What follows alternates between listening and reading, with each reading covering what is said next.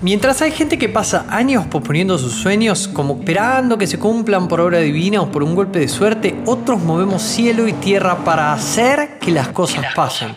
Valoramos nuestro tiempo más que a nada en el mundo y no dejamos nuestro futuro en manos de ningún gobierno. Prendemos todos los puntos de apalancamiento para hacer crecer nuestras finanzas personales. Somos, creadores, de, activos. Mi nombre es Mauro Liporace y llevo más de 10 años creando y comprando activos online y estaré aquí cada viernes documentando mi viaje de creación de activos y vos podés ser parte ingresando a la ciencia de crear activos.com. Ingresa y descarga gratis las tres fórmulas principales para comenzar tu camino hoy mismo.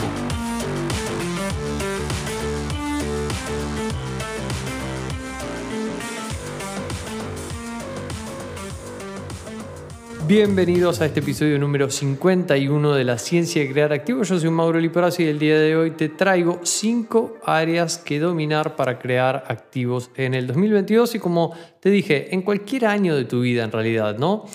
Pero como estamos a dos días de finalizar el año, mientras grabo este episodio, creo que es más oportuno que otras veces hablar de esto. Y además responde a varias de las preguntas que me han hecho los últimos días. Así que, antes que nada, quiero agradecerte por estar acá escuchando y por haber compartido un año entero de podcast. Realmente me considero muy afortunado y agradecido de poder compartir con vos, porque si estás escuchando este podcast, seguro estés dentro de los buscadores de libertad financiera que hace unos años atrás elegí ayudar y creo que, nada, ya por eso eh, soy muy afortunado. No, no, todo el mundo hoy en día puede elegir a quién, a quién ayudar, a quién servir y vivir de eso y eso la verdad que me da una satisfacción genial. Espero que durante el año que entra podamos compartir más cosas para poder continuar sirviéndote si es que así vos lo elegís. Así que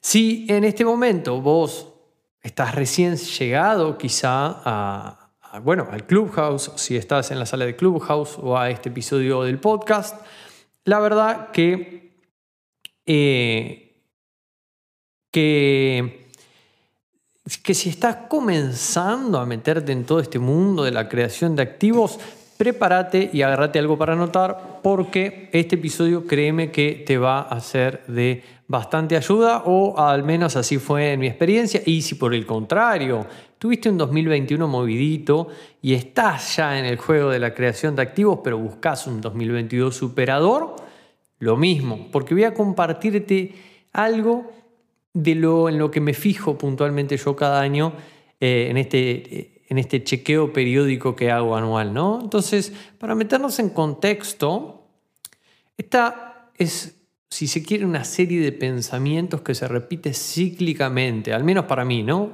¿Por qué?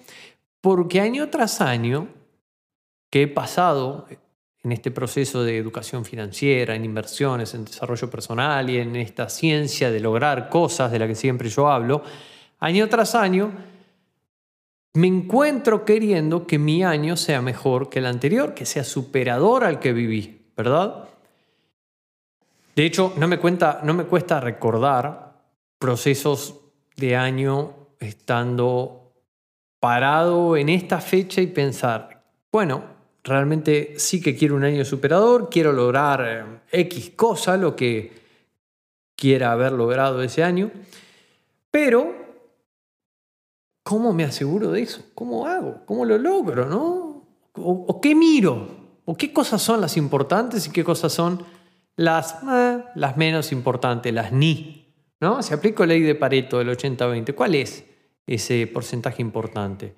Para serte sincero, nunca tuve, como este episodio que vos estás escuchando acá, nunca tuve alguien o algún material que responda a esta pregunta. Un poco también por eso lo grabo, ¿verdad?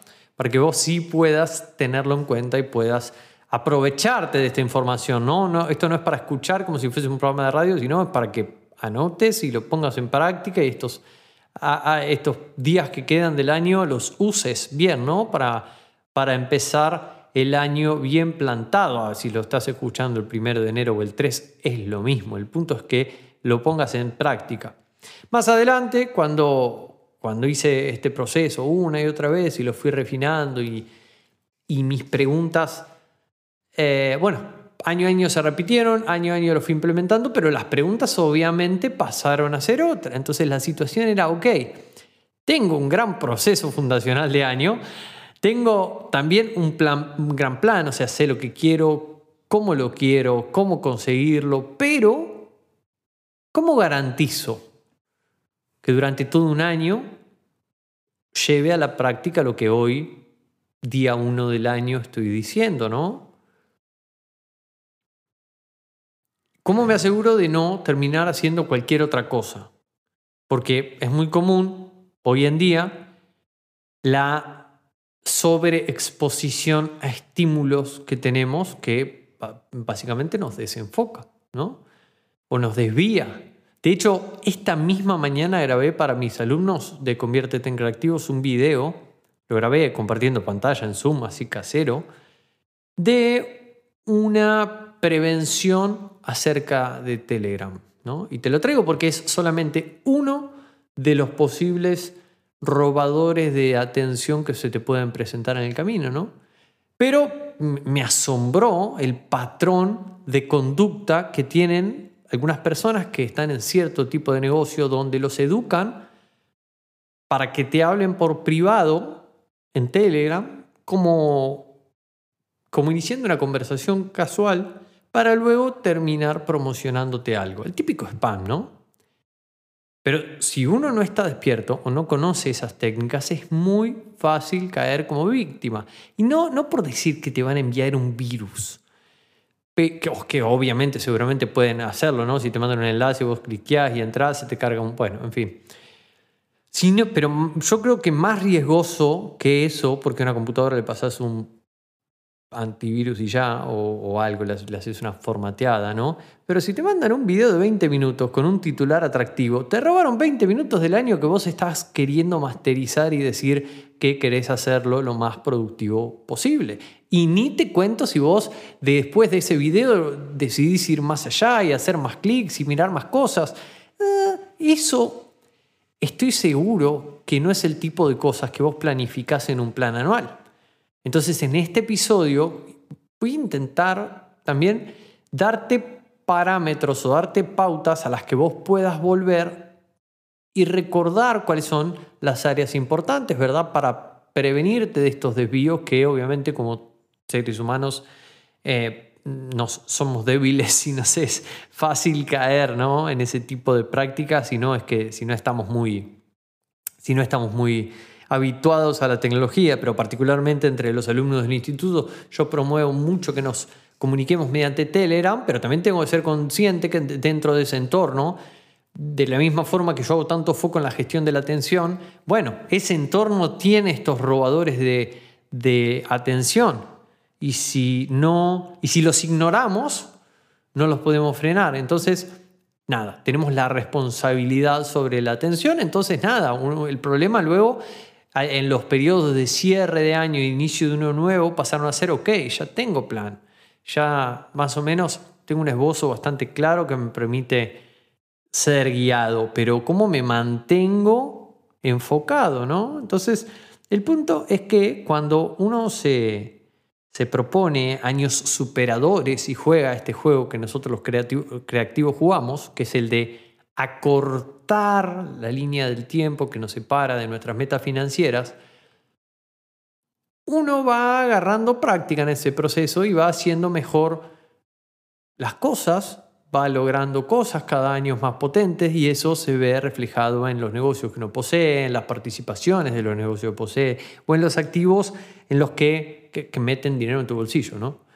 Entonces, en este episodio, aunque comiences de cero, créeme que va a ir tomando color rápidamente y por más que no tengas plan financiero o no hayas hecho nunca tu estado financiero, etc., estas cinco áreas te van a permitir navegar el año eh, tratando de, enfocarte o reenfocarte en lo que realmente hace la diferencia si vos te estás acá porque querés crear activos, eh, tener ingresos pasivos, vivir una vida un poco más libre, ¿no? Entonces, esos primeros signos de éxito de los que te cuento recién son claves porque te van demostrando que vas por el camino correcto y que estás haciendo las cosas correctas. Y por lo tanto, está más feliz sabiendo que uno está haciendo lo correcto para, avanzando, para avanzar hacia el lugar que quiere, ¿no? más, libertad, más tranquilidad, más seguridad, más tiempo de calidad con las personas que elige. Entonces, para meternos en las áreas puras y duras,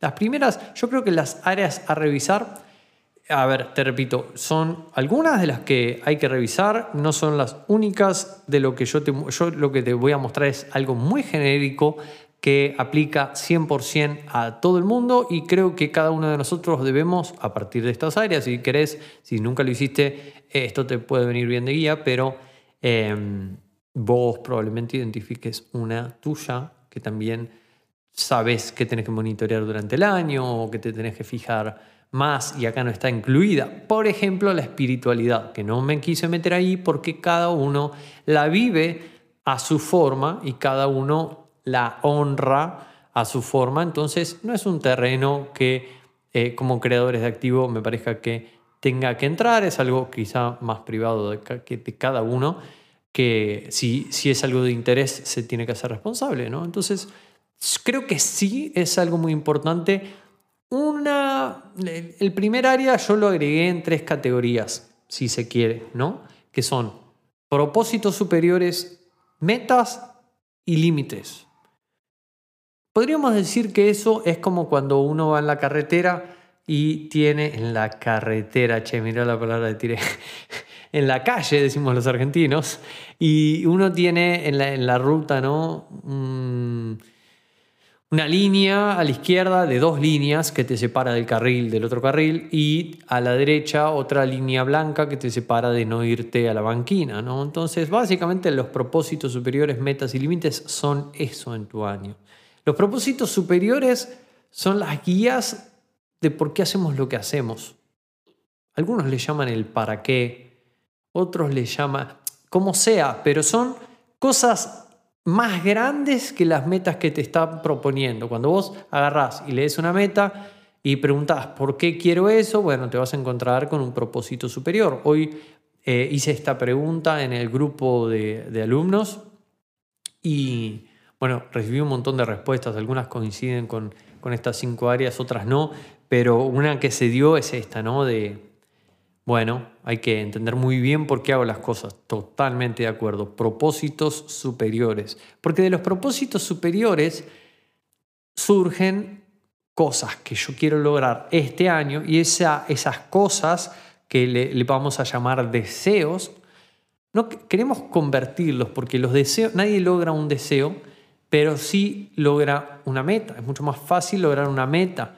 Entonces, la diferencia entre un deseo y una meta es que las hacemos específicas, las hacemos medibles, las hacemos alcanzables, con plazos de tiempos determinados. Entonces, propósitos superiores, metas, ¿y por qué me refiero a límites? ¿Por qué incluí límites en esta categoría? Porque probablemente si nos juntamos acá, a ver, si nos juntamos Juan, o Arturo y, yo, eh, podemos ponernos una misma meta, no sé, lograr X cosa.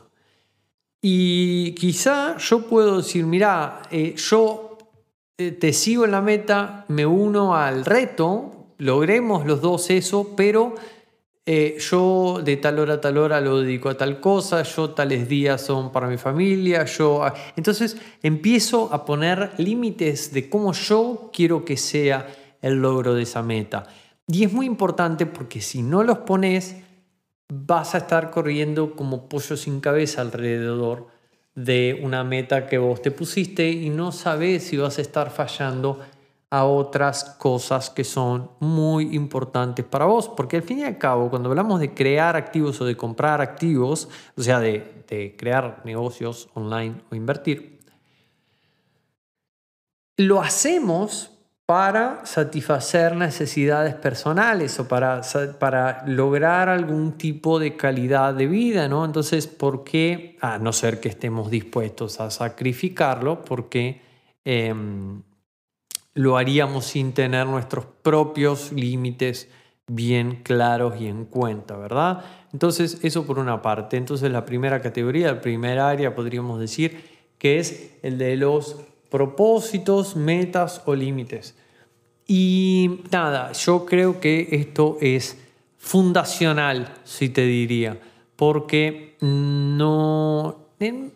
a ver, eso es lo que calibra todo el resto de tu vida, ¿no? Podemos seguir avanzando, pero si no tenés esto claro, te va a pasar que vas a empezar a hacer cosas y vas a volver a la pregunta de mm, ¿y por qué? Mm, ¿Y para, a qué meta responde esto? Mm, ¿Estoy violando algún límite importante para mí o no? Entonces, propósito, categoría área principal, propósito, ¿por qué quiero hacer lo que quiero hacer? Metas en formato SMART y límites, ¿cómo, de qué manera yo quiero ir hasta ahí?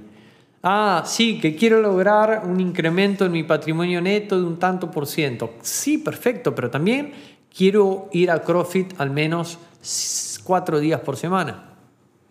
Entonces ahí ya tengo un límite. Yo sé que en el horario de entrenar no puedo poner una reunión, por más crítica que sea, o tengo que mover el horario de entrenar.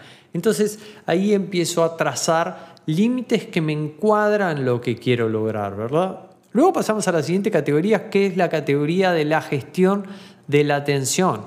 Algo hablé de esto al iniciar el episodio y he hablado en varios episodios anteriormente que debemos partir de la distinción de que el tiempo pasa y no lo podemos controlar. Lo que sí podemos hacer es aprender a gestionar nuestra atención. Y eso hace, eso se hace decidiendo por adelantado hacia dónde quiero teledirigir intencionalmente esta atención y luego revisando realmente si hice lo que dije o no sé, se presentó algo en el camino y terminé haciendo otra cosa. La gestión de la atención, en mi caso, es una práctica semanal que me acompaña en las 52 semanas del año y me ayuda a mantener el foco y decidir a dónde ¿no? voy a, dedicar atención o a dónde no. Y es algo que realmente cuido mucho, soy muy celoso con eso. Y eh, desde que lo hago, es un hábito no tan fácil de adquirir, pero desde que lo hago, eh, me queda mucho más fácil decir que no, tranquilo de los no que estoy diciendo. Eh, me queda mucho más fácil disfrutar de las cosas que sí elijo hacer, me queda mucho más fácil disfrutar de los tiempos sin trabajo de por medio que elijo tener, sin estar pensando, ay, podría estar haciendo tal cosa o podría no estar haciendo tal cosa. Entonces, eso creo que es algo crítico, crítico, crítico para los creadores de activos, el tema de poder gestionar nuestra atención. Y de la misma forma que tenemos que gestionar nuestra atención, tenemos que gestionar nuestra finanza, tenemos que gestionar nuestro estado financiero. Y tanto, fíjate una cosa, estas dos categorías la gestión de la atención. Podemos, podemos decir que el propósito, metas y límites es capa 1. Después, la gestión de la atención, la gestión de los estados financieros es capa 2. Y después, las dos que vienen, podríamos decir que son capa 3, como para jerarquizarlos, ¿no? Porque lo que viene son, es la gestión de los estados financieros. Y lo que tiene la capa 1, propósitos, metas, límites, es que tiene un proceso fundacional y tiene chequeos. ¿sí? No, no, voy a entrar en detalle de todo eso acá, se ve en más o menos en seis meses en Conviértete en Creativos, en el Instituto de Activos Online, pero acá tenemos muy poco tiempo, llevamos 23 minutos de episodio, así que quiero aprovechar el tiempo y quiero que te quede claro y quiero que así todo pueda ser útil para vos, puedas sentarte con esto enfrente y delinear tu 2022, ponerle propósitos, metas, límites como capa 1. Ahora, eso te digo, tiene un trabajo fundacional y luego tiene chequeos. Los chequeos no son para torturarme, sino los chequeos son para poder ajustar el rumbo, igual que cuando se me va el auto un poquito para un costado, un poquito para el otro, corrijo el rumbo con un pequeño volantazo. Esperemos que no sea un volantazo, porque todos los que estén en el auto se van a asustar. Eh, pero vos me entendiste. Después, la gestión de la atención, la gestión de los estados financieros. En mi caso, Periódicamente la gestión de la atención es semanal y la gestión de los estados financieros es mensual. ¿sí? Cuando entramos en gestión de estado financiero, ya hemos hablado un montón de veces de gestión de estado financiero y seguramente el 2022 sea un año en el que vamos a profundizar. Pero básicamente, para hacerte la corta, tenés que tener control de money in, money out, o sea, tu cash flow. Cuánto ingresa, cuánto sale y cuánto conservas. ¿sí? ¿Cuánto conservas? Yo te recomiendo medirlo con inversiones y sin inversiones, porque si estás dentro de algún programa del instituto, sabes que nosotros hablamos siempre del mínimo, el mínimo invertido mensual objetivo. Y si ese mínimo está en tu cuenta 13 de inversiones, va a influir en tu cash flow para abajo y vas a decir, uy, no tengo cash flow. Bueno, pues la verdad que ese mes invertiste, invertiste muy bien y eso es el paso intermedio hacia lo que estás queriendo lograr. Entonces podés discriminar ahí en una celdita abajo en tu estado financiero cuánto estás conservando, si sacando, si sacarías la cuenta de inversiones. Y de la misma forma que haces ingresos gastos, también tenés que hacer activos pasivos porque eso te da tu patrimonio neto, o sea, todo lo que tengo. En inglés el net worth, ¿sí? El net worth.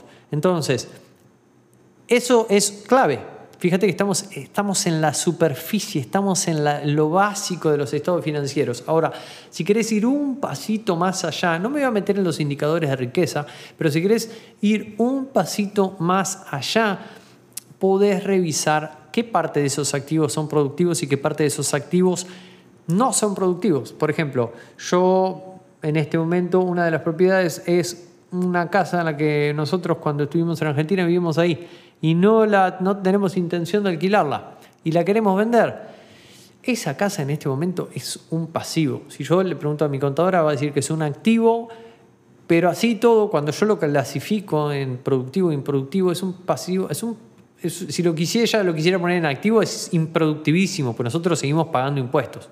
¿sí? Entonces, los activos están muy bien, pero quiero que tengas muy claro cuáles te están produciendo ingresos pasivos mucho, poco, anualmente, eh, mensualmente, semanalmente, diariamente, lo que sea, pero ¿cuáles te están produciendo realmente ingresos pasivos, verdad? Porque acordate que el, nombre del juego acá es eh, libertad financiera y la libertad financiera se logra con una fórmula, específicamente ingresos pasivos que igualan o superan tus gastos. Si vos dentro de la categoría del estado financiero sos medio friki como yo y querés empezar a ir más allá y meterte en una cuenta y meterte en la otra, podés empezar a preguntarte, ¿cuánto dinero del que tengo está trabajando para mí? Activos productivos.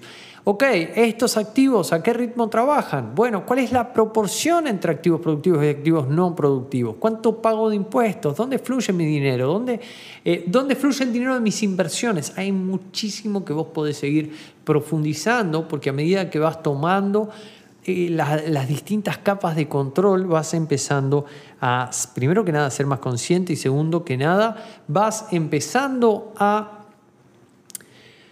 decidir más y mejor sobre tu dinero. Y créeme que una sola decisión puede cambiarte el panorama completamente. Porque lo que se viene justamente es la gestión de tu portafolio de inversión. ¿sí? La siguiente categoría, que ya entraríamos en la capa 3, según como lo jerarquizamos en esta pirámide, es la gestión de tu portafolio de inversión. ¿Cómo está hoy por hoy? casi, imaginemos que estamos el 31 de diciembre. ¿Cómo cierra tu portafolio de inversión? ¿Cómo está alocado tu portafolio? ¿Cuánto en qué activo? ¿Sí? ¿Qué portafolio, qué, porcentaje de ese portafolio produce ingresos pasivos? ¿Qué porcentaje produce ingresos residuales? ¿Con qué periodicidad son esos ingresos? ¿Qué porcentaje es ingreso pasivo consistente y previsto? ¿O qué porcentaje es especulación? Y para vos obtener una toma de ganancias tenés que esperar a que suba algún activo, eso es especulación, ¿no? No está ni bien ni mal, pero eh, eh, está bueno separarlos para poder distinguir con qué dinero yo voy a contar o qué parte del dinero yo tengo que rezar para contar, que son dos planes de juego distintos, aunque ninguno es mejor ni peor, hay mucha gente con la especulación hace mucho dinero, pero con vos como creador de activos me gustaría que si perteneces a esta tribu puedas tener bien claro cuántos son tus activos productivos y que te rinden ingresos pasivos consistentemente, ¿verdad? Entonces, eh, más que nada eso, ¿cómo luce ahora tu portafolio y cómo vos, si lo proyectaras, si harías, eh, si conectás este punto con tus metas, espero que también tengas metas financieras, ¿verdad? Metas de activos, porque para eso estamos acá. Si conectás este, este área de la gestión del portafolio de inversión con tus metas de inversor, espero que te hayas puesto metas de ingresos pasivos, de patrimonio neto, de activos productivos, ¿verdad? Cuando los conectás cómo te gustaría que luzca al 29 de diciembre del año 2022. Hacete esa pregunta y aunque por lo menos hace un esbozo de lo que hoy tenés en la cabeza de que ese portafolio podría ser. No lo sobrepienses. Hace un esbozo, hace, si se quiere, un gráfico de torta en Excel o ni siquiera, si querés tirar renglones con nombre de activos, porcentaje de alocación y, y dinero. Y ya. O ni siquiera dinero, si querés lo puedes hacer solamente con porcentajes. Y el último de los puntos, y no menos importante, es la anticipación de educación. ¿Por qué? Porque preguntarte qué cosas necesito aprender para las cosas que me estoy proponiendo van a hacer toda la diferencia en cómo vos manejas ese punto de la gestión de tu atención. ¿Por qué? Porque para lograr más, vos no necesitas hacer más, pero sí necesitas convertirte en más.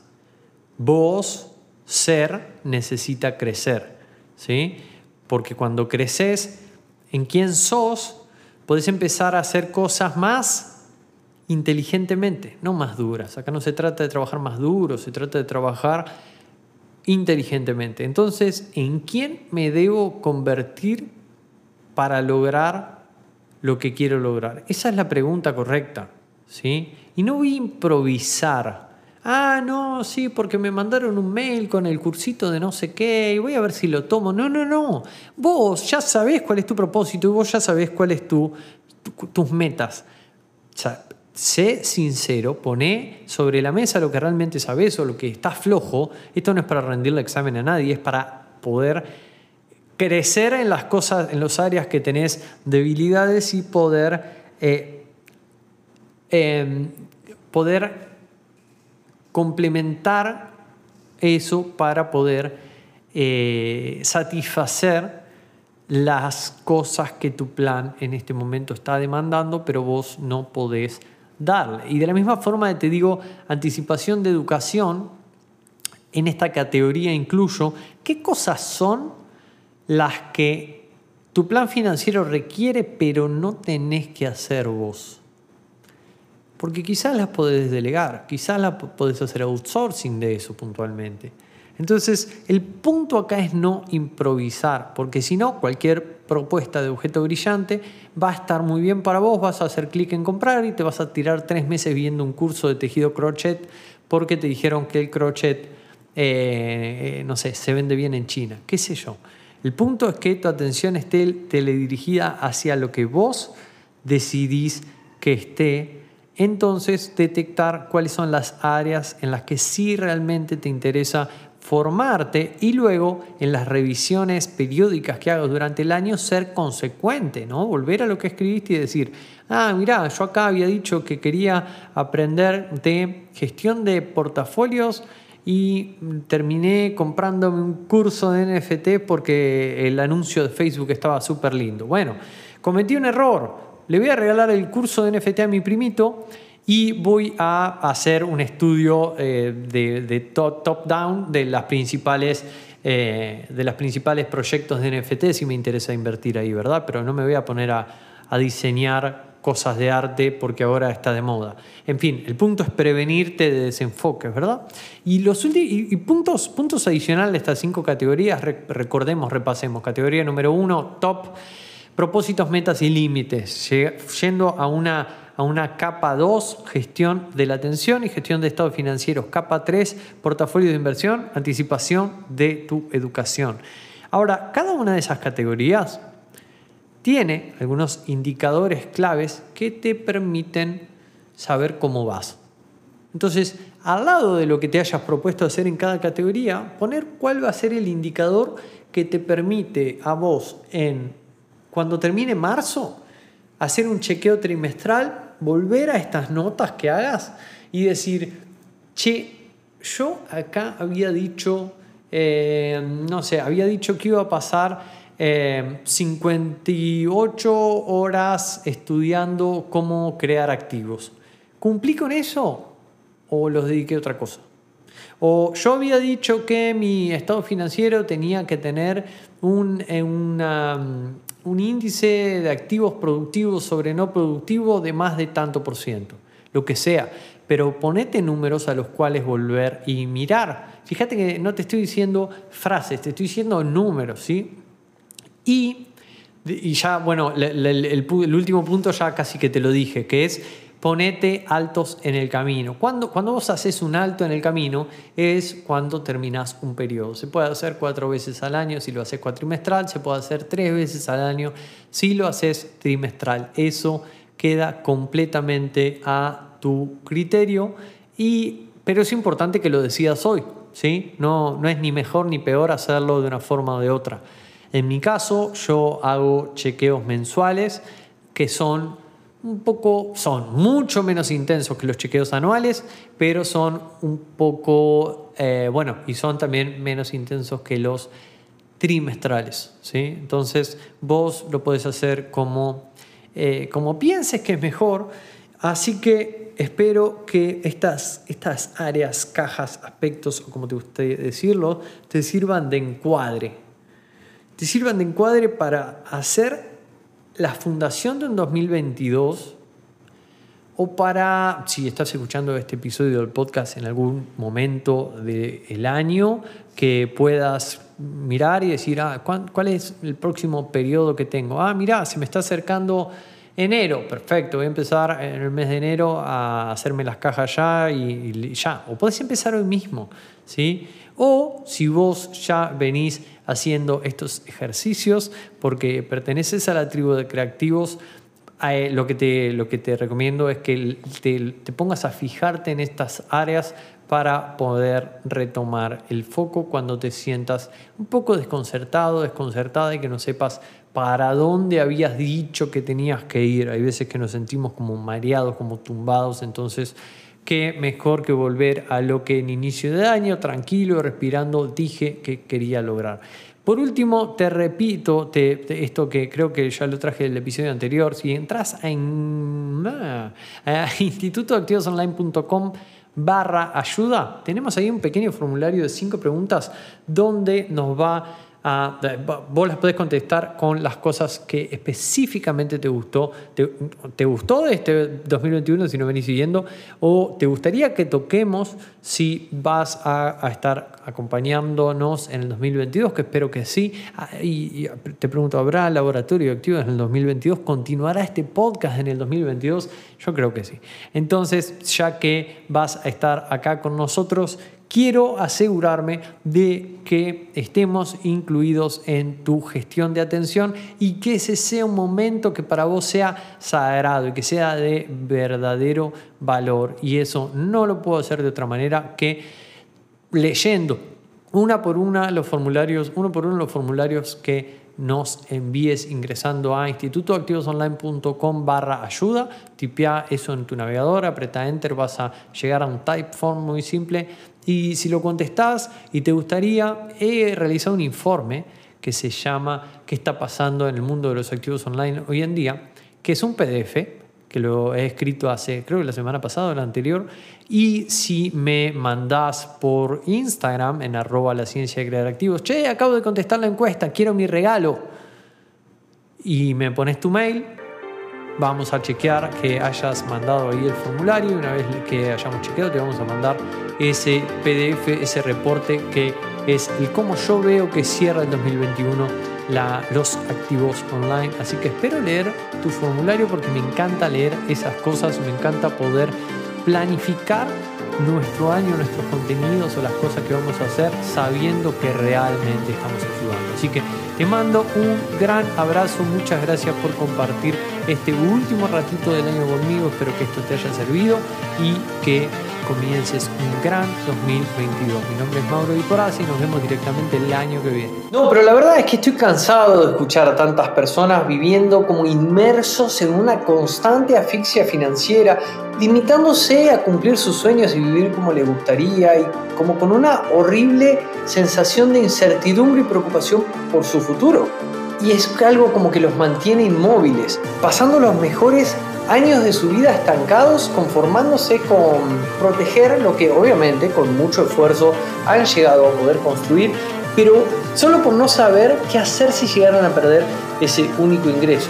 Y específicamente por eso es que hemos decidido convertir el hackathon financiero, que es una experiencia de inmersión total, que durante cuatro ediciones ha sido de pago, a un evento totalmente libre y gratuito. Sí, 100% libre y 100% gratuito para todo el mundo, para que pueda tener un camino claro de cómo poder reemplazar su salario por ingresos pasivos provenientes de activos propios, ¿verdad? Y poder llegar a ser libre. Como te digo, el hackathon financiero es un entrenamiento 100% gratuito y online, estructurado para que puedas construir las bases de tu plan financiero y convertirte en un creador de activo exitoso en solo un fin de semana. Así que date atento porque próximamente vas a poder unirte a la comunidad de hackathoners para poder participar 100% gratis del hackathon financiero y construir las bases de tu plan.